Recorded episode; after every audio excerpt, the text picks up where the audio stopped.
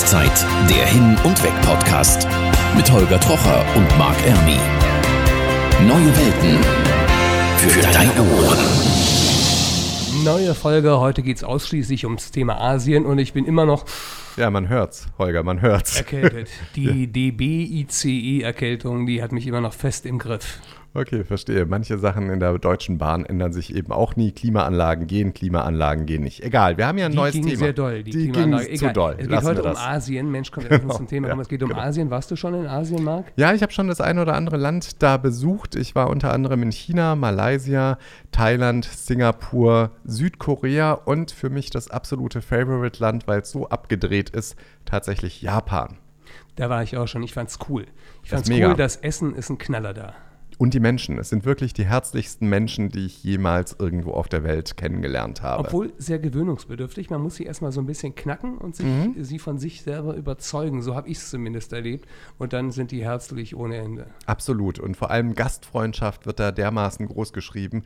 Also für Westeuropäer tatsächlich unfassbar, wie gastfreundlich die Japaner sind. Also ich war schon in Japan, Tokio und so ein bisschen in der Landschaft rum. Dann war ich in Taiwan, da habe ich einen Film gedreht. Super Küche auch, weil so in, äh, chinesisch, japanisch angehaucht, so eine Mischung davon.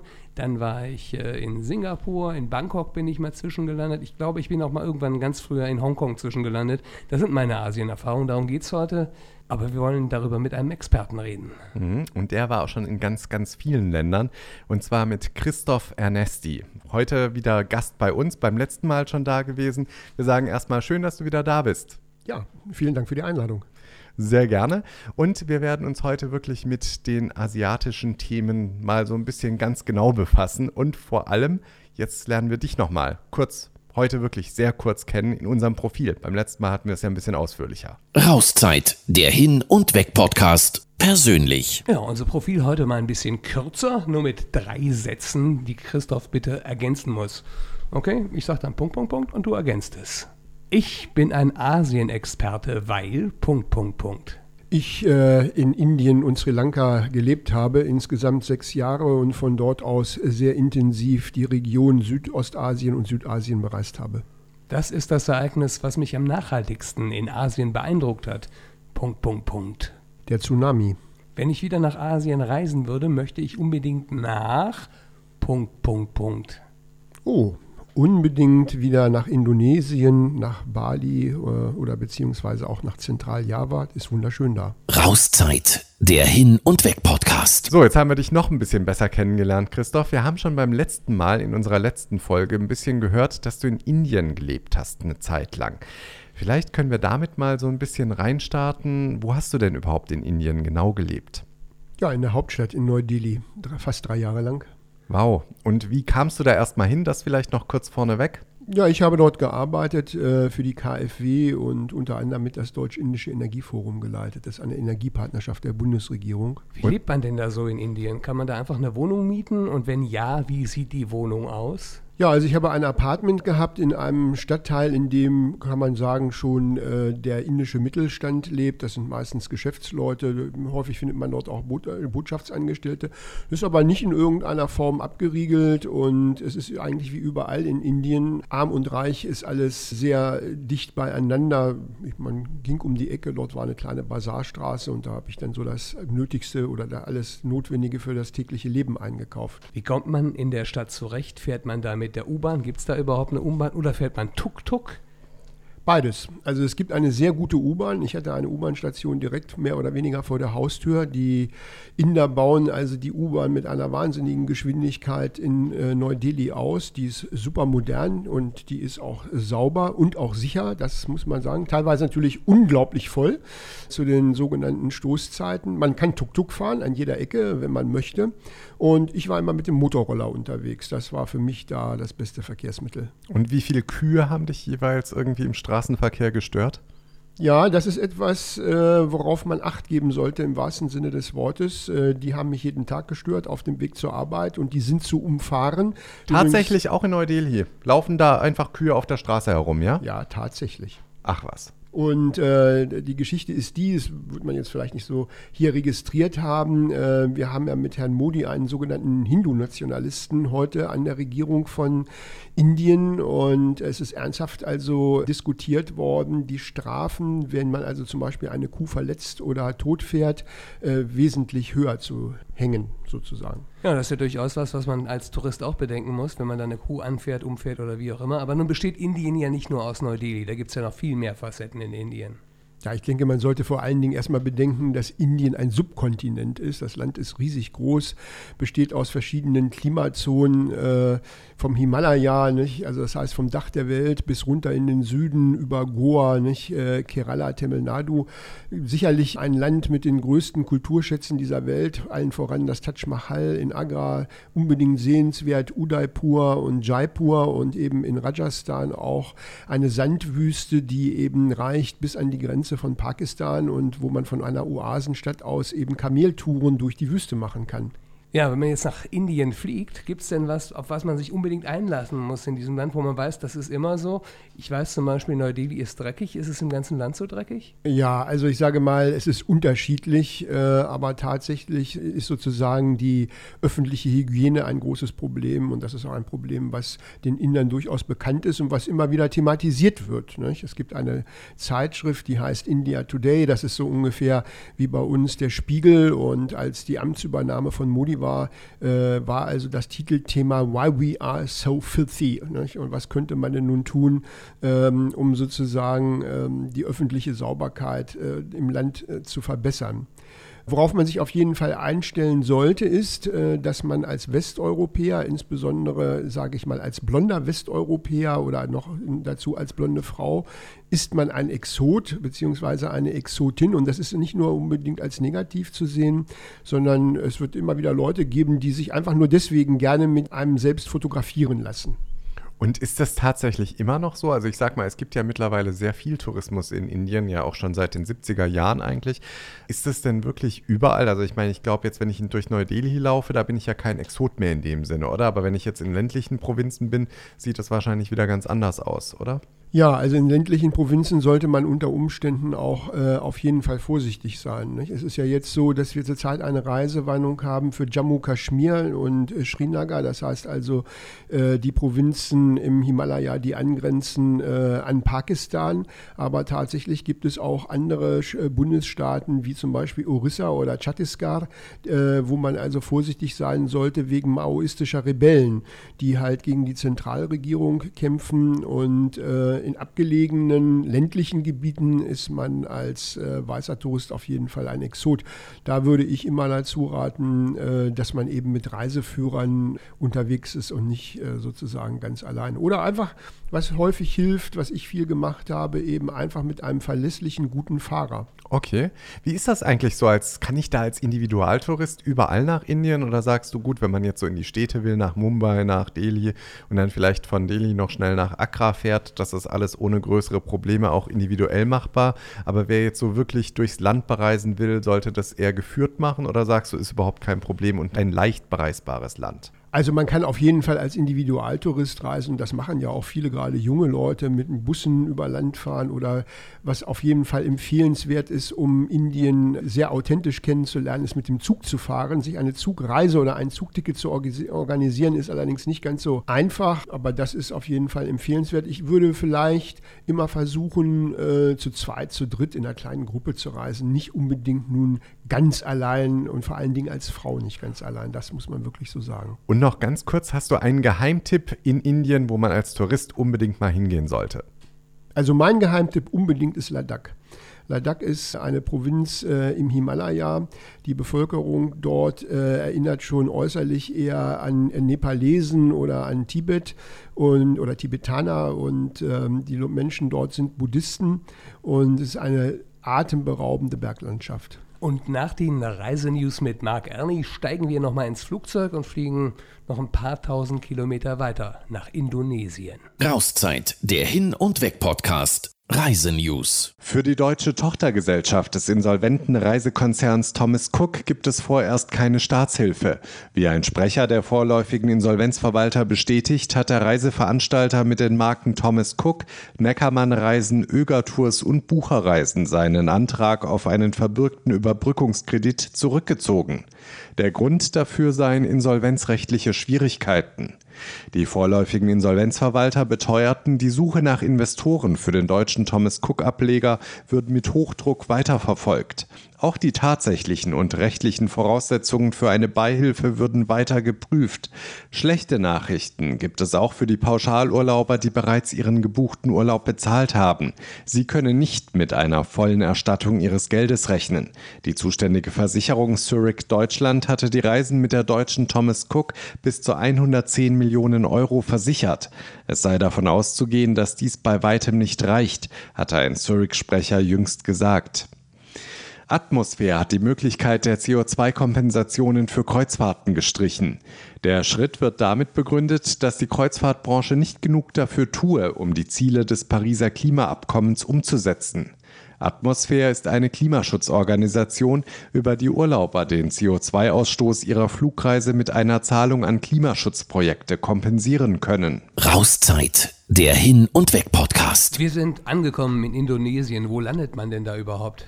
Na, unter anderem in Jakarta, in der Hauptstadt. Wo könnte man, da gibt es wahrscheinlich auch jede Menge Flughäfen, ne? Natürlich, also man könnte auch nach Medan fliegen oder nach Yogyakarta in Zentraljava oder nach Surabaya.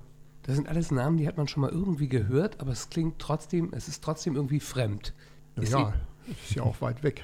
Außerdem ist es das größte Inselreich der Welt und was den meisten Leuten nicht bekannt ist, der bevölkerungsreichste muslimische Staat der Welt und bevölkerungsmäßig auch der viertgrößte Staat der Welt. Ja, das sind schon ganz beeindruckende Zahlen. Und Indonesien ist, glaube ich, auch ein sehr abwechslungsreiches Land, oder?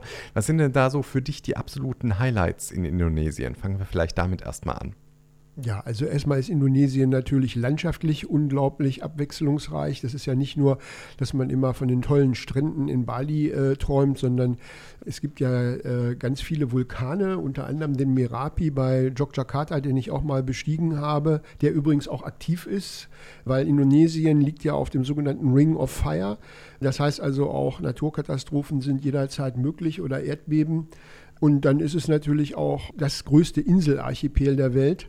Und es ist auch äh, von der Kultur und von der Bevölkerung sehr, sehr unterschiedlich. Es ist also immer schon ein großer Unterschied, ob ich eben in Java bin oder ob ich nach Banda Aceh gehe oder eben auch nach Timor, wo die Menschen ganz anders sind und auch eine ganz andere Kultur haben. Jetzt hast du natürlich auch einen ganz persönlichen Einblick nach Indonesien. Das könnten wir vielleicht auch nochmal, du hast es ja vorhin schon mal angesprochen, deine Frau ist aus Indonesien.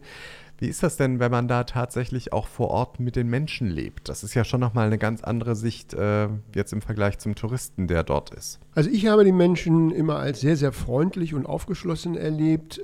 Und ich sage mal, äh, was man sich überlegen sollte, die Landessprache Bahasa Indonesia ist eigentlich relativ einfach zu erlernen. Und ich kenne zum Beispiel keine Fälle oder wenn ich einen Plural bilden möchte, dann muss ich nur sozusagen das Wort verdoppeln. Ich gebe mal ein Beispiel. Das Kind heißt Anak und wenn ich über Kinder rede, dann sind das eben einfach Anak Anak.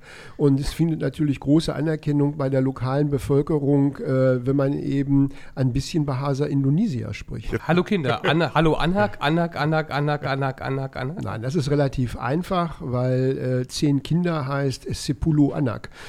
Ah ja, okay. Was prägt denn sonst so das Leben in Indonesien? Also sicherlich wichtig in Indonesien äh, ist das Essen. Also erstens ist es mal äh, äußerst schmackhaft. Ich halte es für die beste asiatische Küche. Äh, Nasi und Bami Goreng sind sicherlich die bekanntesten äh, Gerichte, die man auch hier kennt. Und dann auf der anderen Seite ähm, eben Essen und Plaudern. Das ist das, was die Indonesier sehr gerne mögen. Und ähm, es ist eben durchaus üblich, äh, sehr schnell einfach mal zu fragen, wie heißt du, wie alt bist du, bist du verheiratet, wie viele Kinder hast du, wie geht es deinen Eltern, welche Religion hast du. So sieht eigentlich die standardmäßige Konversation aus und man empfindet das auch nicht äh, sozusagen als äh, übergriffig, diese Fragen zu stellen, sondern es ist vor allen Dingen ganz normal, äh, nach der Familie zu fragen und über die Familie zu reden. Okay, und ähm, geht es den Menschen dort eigentlich grundsätzlich gut oder wie sieht es auch armutstechnisch aus in Indonesien? Ja, das ist natürlich äh, sehr, sehr unterschiedlich, muss man ganz ehrlich sagen. Also eine Geschichte ist sicherlich, dass man, wenn man viel unterwegs ist, äh, sowohl beruflich wie privat, vielleicht auch mal irgendwann lernen muss, dass es einen Unterschied gibt zwischen Armut und Armut. Äh, danach könnte man vielleicht sagen, dass die Menschen in Indonesien nicht ganz so arm sind, aber es gibt eben auch viel Armut. Und es kommt sehr darauf an, wo man hinfährt. Es gibt in Jakarta, würde, wird es einem nicht so auffallen, aber ich war mal auf Nias, das ist eine kleine Insel vor Sumatra und dort sind die Leute schon sehr arm. Okay, letzte Frage dazu noch um eine ganz kurze Antwort und zwar, wie sieht es denn aus so mit der rechtlichen Situation dort? Gibt es da irgendwelche speziellen Gesetze, die uns Europäer gerade im Urlaub vielleicht auch Probleme machen könnten? Ja, ich denke, es gibt so ein paar Dinge, die man beachten sollte. Ähm, zum einen zum Beispiel, äh, wenn ich in die Provinz Aceh reise, äh, dann ist es so, dass dort wieder das sogenannte Scharia-Law eingeführt worden ist. Also und dementsprechend sollte man sich also auch informieren und äh, dementsprechend sich auch, ich sage es jetzt mal ganz einfach, Verhaltensregeln beachten. Und was äh, vielen Leuten auch nicht bekannt ist und was wirklich gefährlich werden kann, ist, der Besitz von Drogen ist strikt untersagt und darauf steht die Todesstrafe. Das heißt also, äh, da sollte man wirklich vorsichtig sein, dass man in einer Disco in Bali sich nicht mal eben irgendwas andrehen lässt. Das kann sehr, sehr ernsthafte Konsequenzen haben. Das ist schon so. Andere Länder, andere Gesetze. Und aus diesem Grund haben wir auch noch eine extra Rubrik und zwar mit unserem Anwalt Jörn Freudenberg. Und das kommt jetzt. Rauszeit, der Hin- und Weg-Podcast. Recht. Auch heute im Studio Anwalt Jörn Freudenberg aus Berlin und Oranienburg. Hallo Jörn. Hallo Holger. Hier ist unser Fall. Rauszeit, der Fall. Jörg und Simone fahren mit dem Auto nach Kroatien. In Pula wollen sie die schönsten Wochen des Jahres genießen. Um möglichst unabhängig zu sein, haben sie sich ein Ferienhaus gemietet. Zum Einkaufen fahren sie immer in die Innenstadt. Da gibt es schließlich auch viele Parkplätze. Wieder zu Hause in Dortmund angekommen, bekommen sie Post von einer Anwaltskanzlei in Frankfurt am Main. Die Kanzlei fordert im Namen des Parkplatzbetreibers in Pula Gebühren ein. Die Kanzlei schlägt 150 Euro auf. 50 Euro Parkgebühren plus 150 Euro Rechtsanwaltskosten macht 200 Euro für einen Einkauf. Und nun? Zumindest die Kosten für die Parkgebühren sollten die beiden bezahlen. Die Rechtsanwaltskosten würde ich erstmal nicht zahlen und abwarten, ob da noch was kommt. Das wird ja immer mehr ja, so üblich, dass die Parkplätze gar nicht mehr zu den Geschäften oder zur Innenstadt oder so gehören. Die gehören irgendwelchen privaten Betreibern. Ist das überall so mittlerweile ja, das auch im ist Ausland? Der, ja, das ist nicht nur im Ausland so. In Deutschland ist das übrigens ähnlich. Aber tatsächlich, äh, viele private Unternehmen betreiben jetzt Parkplätze.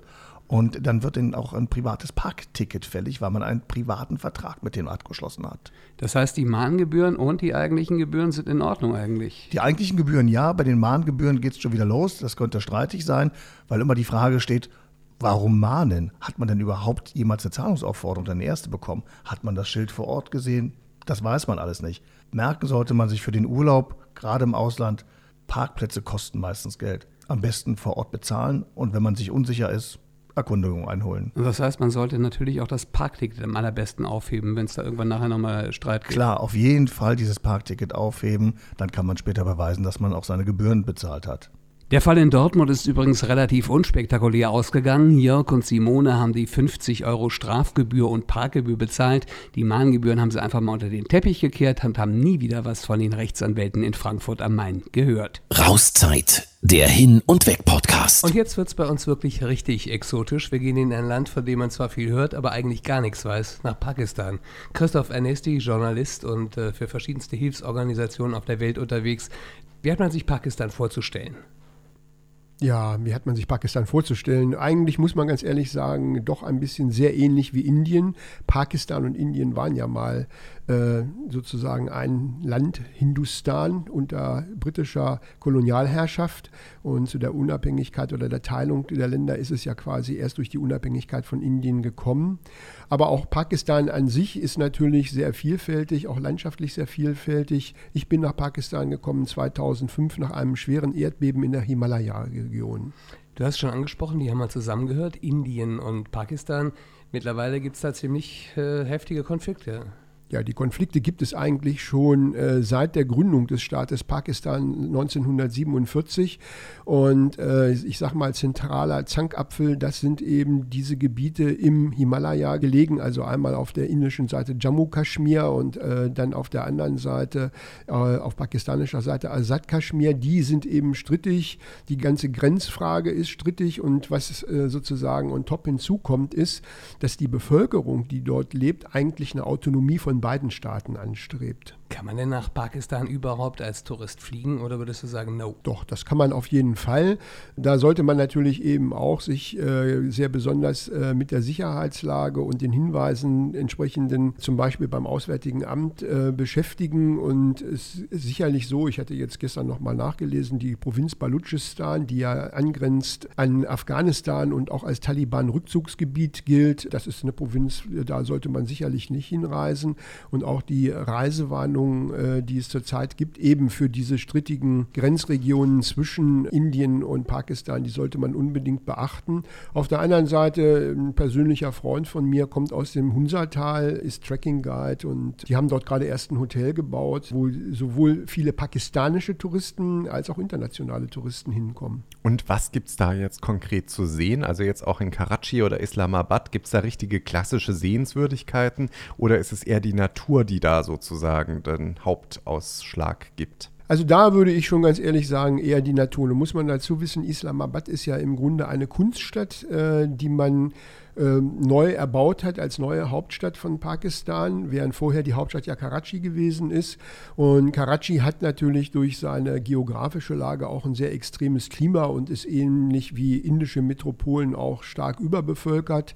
Ähm, aber was man auch nicht vergessen sollte, ist, äh, dass eben Pakistan und das sogenannte Industal, also dieser Fluss Indus, das ist eine Wiege der menschlichen Zivilisation und dort gibt es zum Beispiel auch ähm, bekannte Ausgrabungsstätten von großen Städten, die dort mal existiert haben und es ist auch landschaftlich wunderschön dort. Super spannendes Thema. Und weil man noch stundenlang drüber reden könnte, sollten wir jetzt einfach mal zu einem Ende kommen, Marc. Jeder Podcast muss ja auch sein Ende finden und das hat er jetzt. Unser Podcast ist jetzt vorbei. Genau, für heute zumindest. Das heißt aber nicht, dass er für immer vorbei ist, denn in zwei Wochen hören wir uns wieder.